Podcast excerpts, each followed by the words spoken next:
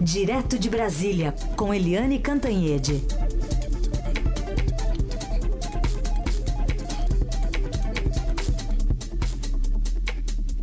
Oi, Eliane, bom dia. Bom dia, Raíssa e Carolina, ouvintes. Começando o dia com muita notícia, sexta-feira cheia de repercussões. Por exemplo, agora o presidente Bolsonaro está saindo do Alvorada, deve falar sobre essa questão envolvendo é, o Supremo Tribunal Federal, sobre as decisões envolvendo os casos da Lava Jato, quem sabe também sobre essa questão do Rodrigo Janot. Mas vamos começar pelo Supremo, Eliane? Vamos conversar, começar pelo Supremo, porque o começo pode ser o começo do fim, né? Pois é, a gente tem até algumas falas aqui de uns ministros, é, talvez você queira ouvir algumas delas, se você quiser só pedir para a gente. É, ontem, né, proferindo os votos, alguns defendendo uma questão de que a corrupção precisa ser combatida e não é a ordem né, dos delatores e delatados que vai interferir nisso. De qualquer forma, ficou para a semana que vem qualquer decisão conclusiva, inclusive com o voto do ministro Faquim, é, perdão, o ministro Toffoli, né? Exatamente, ficou para a semana que vem. É, eu acho importante a gente registrar uh, os principais argumentos. Né? O principal argumento uh, a favor de anular tudo, de deixar por último o, delat, o delatado falar, quer dizer, primeiro fala o delator e, e por último o delatado, é de que é preciso garantir o amplo direito de defesa do réu. Só que Atenção, como o ministro Faquim disse, porque todos os outros que foram atrás dele, como Roberto Barroso, por exemplo, Luiz Fux, repetiram os argumentos do ministro Faquim, que é o relator da Lava Jato, o Faquim disse o seguinte: como amplo direito, está super garantido o amplo direito, porque quando você chega na hora das alegações finais, todo o processo já foi feito, tudo que o delator tinha que delatar já tinha delatado, e o juiz não decide com base na delação. O juiz decide sim com base nas provas. A delação é o in início do processo, é o start, que pode se confirmar ou não, que pode é, ter provas ou não. Enfim, quando o delatado é condenado, é porque houve provas, foi com base em provas. Além disso, o Faquin é, falou, e os outros que votaram com ele também falaram, que é, é, os dois são corréus. Não há o, o delator e o delatado, um é mais réu do que o outro. Ambos são réus. Ambos são réus. Então, quem fala primeiro, quem fala é, por último, isso não está em regra nenhuma, em lei nenhuma, em hora nenhuma.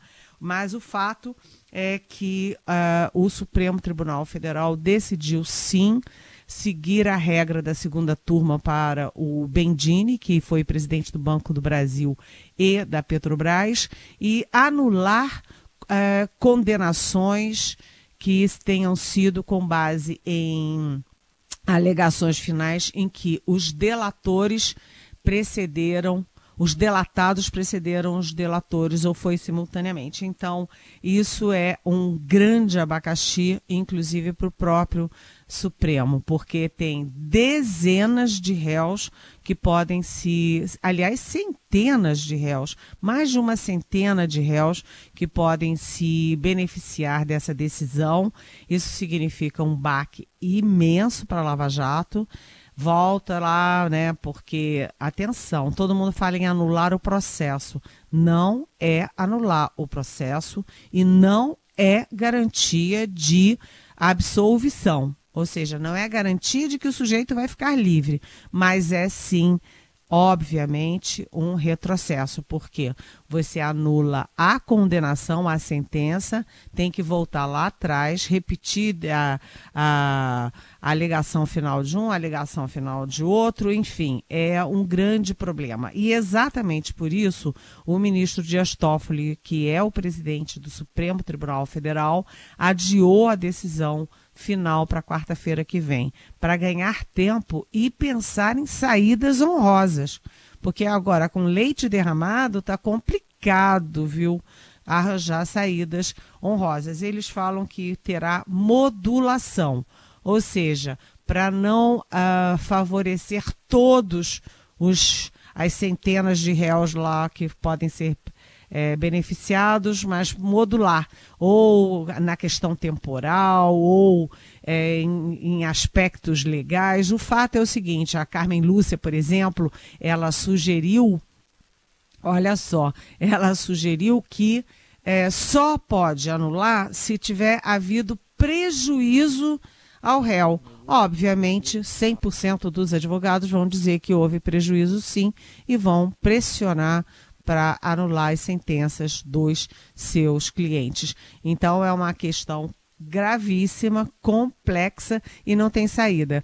Eu conversei muito ontem e, olha, os ministros dizem o seguinte: que esse negócio de modulação é para enrolar por enquanto, porque ninguém tem nenhuma proposta factível, real, para modular essa decisão de ontem do Supremo. Até agora, é... aliás, o mais importante de tudo isso, estou deixando para o fim, né, já que a gente estava falando de começo e fim, quem fala primeiro fala por último, deixei por último a questão mais importante, é que a Lava Jato ganhava todas no plenário do Supremo e o ex-presidente Lula, por exemplo, perdia todas no plenário do Supremo. Essa situação se inverteu agora.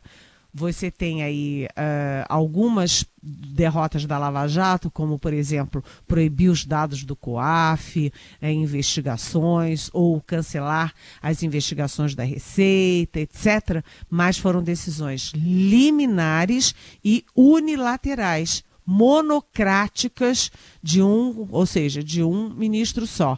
Dessa vez não. Foi a grande decisão do plenário do Supremo, Supremo fazendo uma inflexão nos rumos da Lava Jato.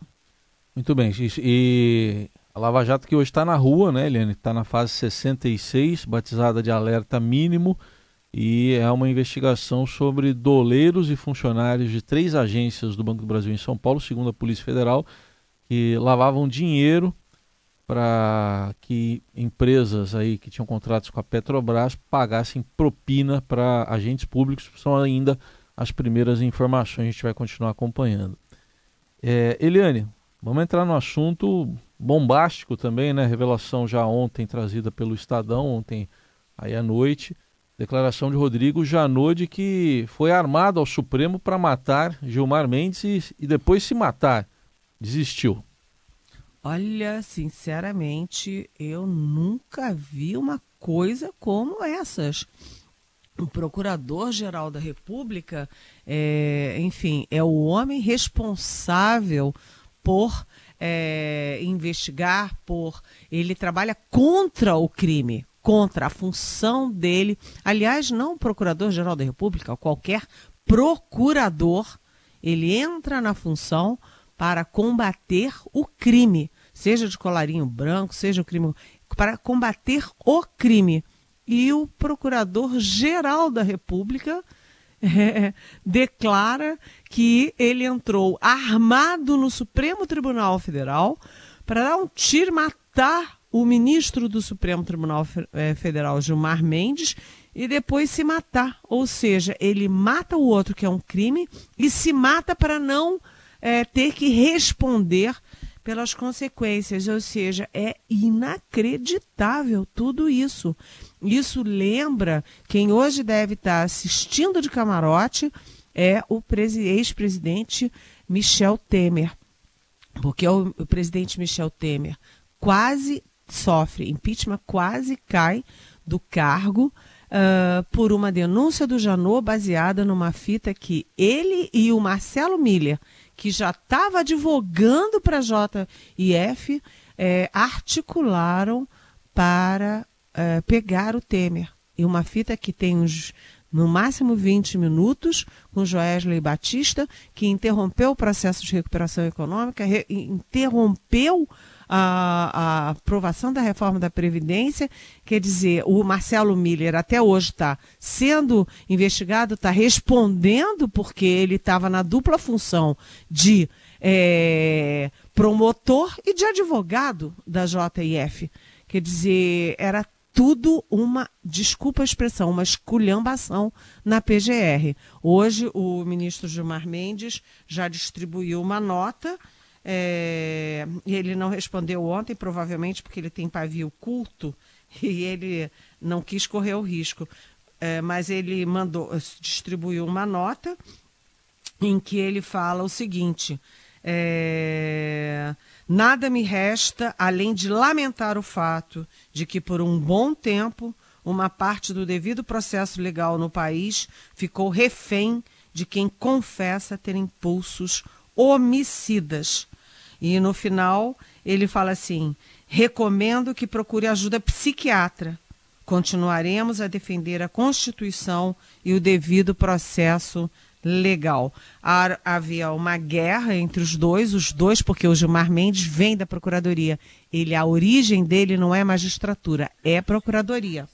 E ele, uh, eles dois tinham uma guerra que se tornou uma guerra pessoal. Um acusava a mulher do outro, o outro acusava a filha do outro, enfim. Mas nada disso pode justificar quem quer que seja, muito menos o procurador, muito menos ainda mais um procurador-geral da República, querer entrar armado no Supremo e querer matar o desafeto. É inacreditável. O Brasil está ficando surreal, gente. Falar sobre um caso também que tomou muita repercussão ontem foi um post com notícias falsas do deputado Eduardo Bolsonaro sobre aquela jovem Greta, sueca de 16 anos, que foi muito aplaudida lá na ONU. E parece que é, tem sido associada a movimentos de esquerda, enfim, é, alguns é, ativistas estão tentando diminuir o discurso dela em relação ao meio ambiente. E aqui no Brasil isso tomou também né, esse cenário de polarização que a gente tem visto desde a eleição passada. Pois é, Carolina, é, você sabe que tem três coisas, três aspectos nessa guerra contra a jovem Greta de apenas 16 anos. E aí eu incluo particularmente aí o nosso é, Eduardo Bolsonaro, deputado federal que é o mais foi o mais votado nas eleições e é candidato até do pai dele, o presidente Jair Bolsonaro, para ser é, embaixador em Washington. A primeira questão é a fake news. Quer dizer, qualquer um pega uma. qualquer um pega uma foto, pega uma fala, pega alguma coisa da internet e retuita, retransmite como é que você pode fazer uma coisa dessas? Quer dizer, no caso aí, tem, a fake news é dupla, porque a imagem foi corrompida. A imagem era dela, ela própria tinha postado uma imagem dela comendo no trem, comendo naturalmente como as pessoas comem, é, não tinha nada de excepcional e puseram é, uma, uma, montagem com crianças negras do lado de fora, olhando assim como se tivessem é, com fome do lado de fora da janela. Isso é fake, é mentirosa essa imagem, é uma montagem. A segunda é a questão de que ela é financiada pelo Jorge Soros.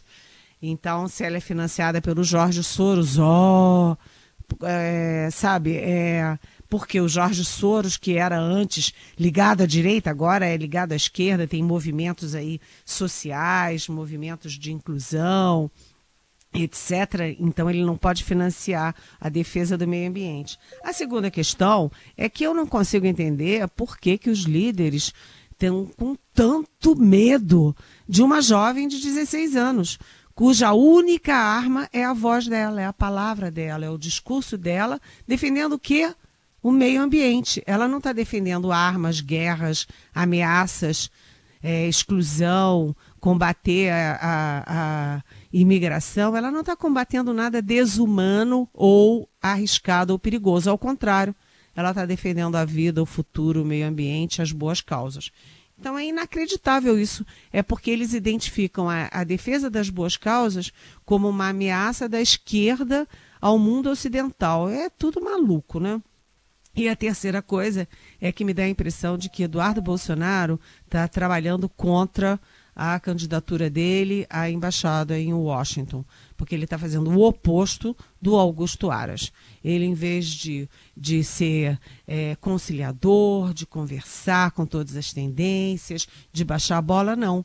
Ele continua na, no, no ritmo dele, no tom dele agressivo. Aquele Eduardo Bolsonaro que já disse que para fechar o Supremo um, basta um cabo e um tanque, é o mesmo que vai visitar o pai, presidente da República, no hospital e puxa o paletó para mostrar na foto, postada publicamente, que ele está armado com uma pistola. E agora ele faz isso de divulgar fake news, de agredir uma moça, enfim, é inacreditável, né? O, mundo está ficando muito complexo para a gente analisar, né, gente? O fato e que é, é que essas coisas trabalham contra o próprio Eduardo Bolsonaro, porque ele não está bem na votação no Senado, nem na comissão, nem no plenário, e essas coisas certamente não vão ajudá-lo, né? Bom, Eliane, tem pergunta de ouvinte para você, Edson Roberto dos Santos, ainda sobre o Rodrigo Janot, porque o Janot, na verdade, está lançando um livro, né? E, e, ele, ele, esse episódio em si, ele não dá nomes esse, envolvendo Gilmar Mendes no livro, né? Ele deu nessa entrevista aqui para o Valmar Rupsel, do Estadão, mas o Edson Roberto dos Santos está perguntando o seguinte: se o Janot diz ter certeza de que Dilma não é corrupta, por que não impediu o impeachment da, da presidente, ex-presidente Dilma Rousseff? Oi, Edson. É, vamos, vamos por partes. Primeiro, a presidente Dilma Rousseff, então presidente, ela não foi, ela não recebeu impeachment por corrupção. Em nenhum minuto ela estava sendo é, acusada de corrupção. Ela tecnicamente foi acusada e, e aí foi condenada e perdeu o cargo por fazer as chamadas pedaladas, parar de é, transferir o dinheiro do tesouro para os bancos públicos para que quitassem dívidas da área social. Portanto, não tem nada a ver com corrupção. Segundo, é, é, o Rodrigo Janot, como Procurador-Geral da República, não teria poderes, força para barrar o impeachment da presidente Dilma Rousseff. Ele pede investigações, ele faz denúncias, mas ele não tem o poder de barrar uma investigação é, e um processo que foi feito é, pela Câmara, pelo Senado, sob supervisão do Supremo Tribunal Federal. Ou seja, uma coisa não tem nada a ver com a outra. Ele apenas emitiu uma opinião sobre a Dilma. Ó, oh, rapidinho, Eliane, tem mais uma pergunta aqui do nosso ouvinte Cezinho. Ele quer saber qual será o resultado do Supremo sobre a continuação da votação de hoje. Aliás, de ontem, né? Acho que deve ter escrevido ontem. Escrito ontem. Cezinho, é o seguinte: primeiro, é, hum, já está decidido, o, o já está decidido, já tem votos suficientes para é, realmente anular as sentenças de delatados que, for, que falaram antes dos delatores. Então isso já está decidido. O problema agora é que eles se meteram numa enrascada, porque eles querem modular o efeito disso e ninguém sabe como, ninguém descobriu a fórmula mágica para corrigir essa grande confusão que eles criaram. Está incerto e não sabido. Muito bem, essa é a Eliane Cantanhede conosco todos os dias aqui no Jornal Eldorado, sempre a partir das nove da manhã e também respondendo as perguntas dos nossos queridos ouvintes. Eliane, obrigada, bom fim de semana, até segunda. Até segunda, beijão.